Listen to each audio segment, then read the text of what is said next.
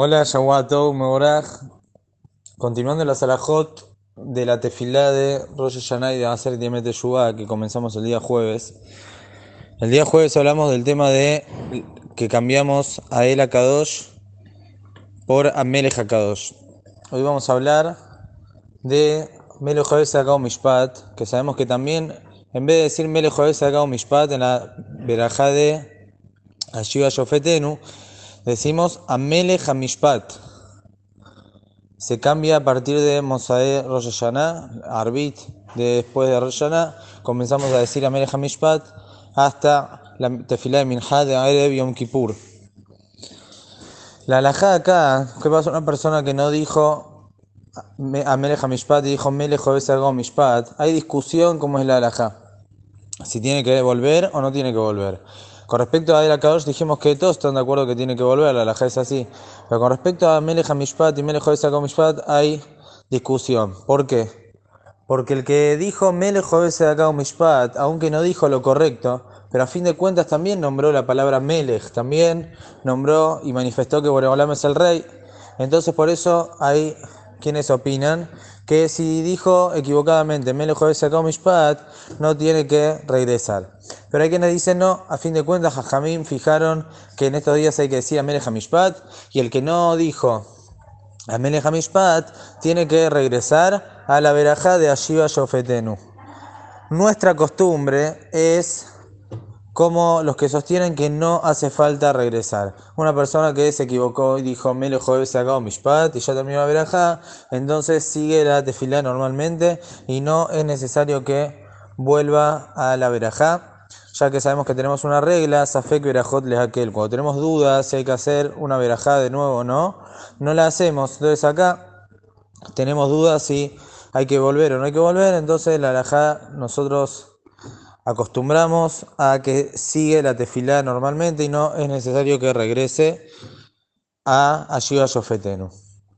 Otro de los agregados son los agregados que están, esas oraciones que están en la mitad de las verajot.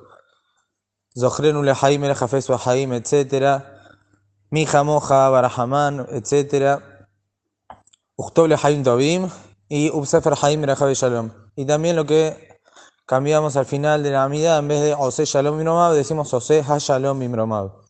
Todos estos casos son costumbre que de agregar en esos lugares, entonces no es que es una verajá, no es un cambio en la verajá, sino son unos pedidos una alabanza que metemos ahí en el medio, entonces en todos estos casos la persona que no lo dijo, si ya eh, comenzó, o sea, si ya dijo Barujata Hashem de la verajá en donde está parado, por ejemplo, está en la primera verajá de la Amidad y no dijo eh, Zohren Ulehaim.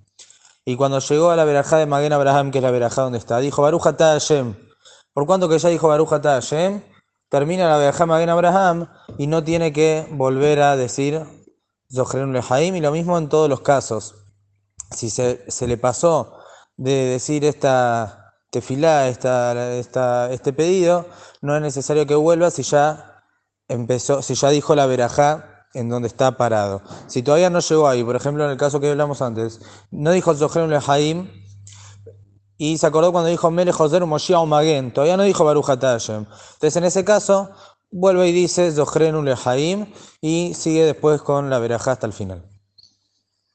En estos casos, que en el caso que dijo Zohrenu Lehaim, tiene todavía una manera de arreglar, como que cuando llega la verajá de Shomea Tefilá, si, si, si está en Hol, en hacer el de Shubá, que tenemos la verajá de Shema Kolenu, ahí puede agregar el pedido de Zohrenu Lehaim.